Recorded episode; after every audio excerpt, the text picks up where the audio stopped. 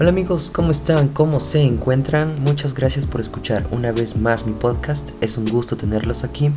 Y bueno, el día de hoy hablaremos sobre un tema bastante interesante, ya que siguiendo con el tema anterior, el día de hoy hablaremos sobre los animales vertebrados.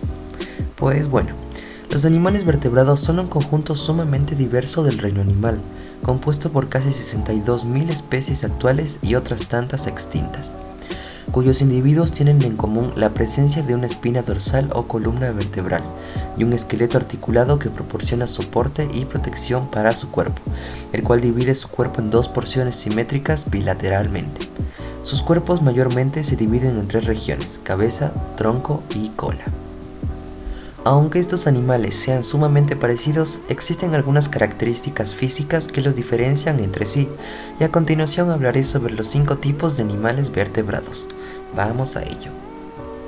En primer lugar tenemos a los mamíferos, que son seres de sangre caliente cuya reproducción es sexual y su fecundación vivípara, es decir, que no nacen a través de huevos, sino que los embriones se forman dentro del útero de la madre, excepción de dos animales, los equidnas y los ornitorrincos, los cuales, aun siendo mamíferos, se reproducen a través de huevos.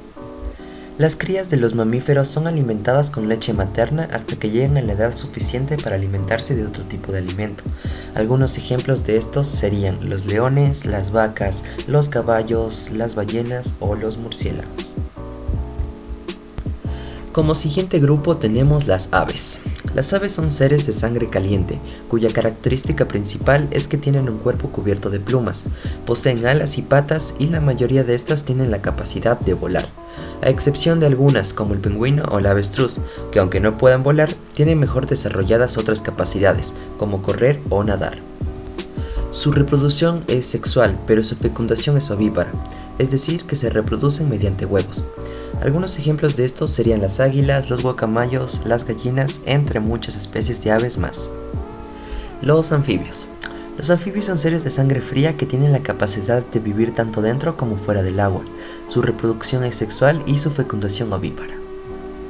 Aunque el desarrollo de estos animales es muy distinta, ya que son una de las pocas especies que tienen que pasar por el proceso de la metamorfosis. Algunos ejemplos de estos serían los sapos, las ranas y las salamandras.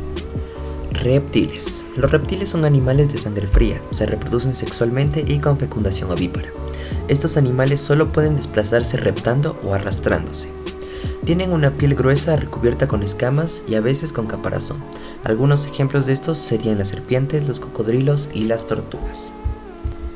Y como último grupo tenemos los peces, que son seres de sangre fría que respiran mediante branquias y viven solamente en el agua. Poseen un cuerpo cubierto con escamas y aletas, son ovíparos y se reproducen sexualmente. Sus crías se llaman alevines.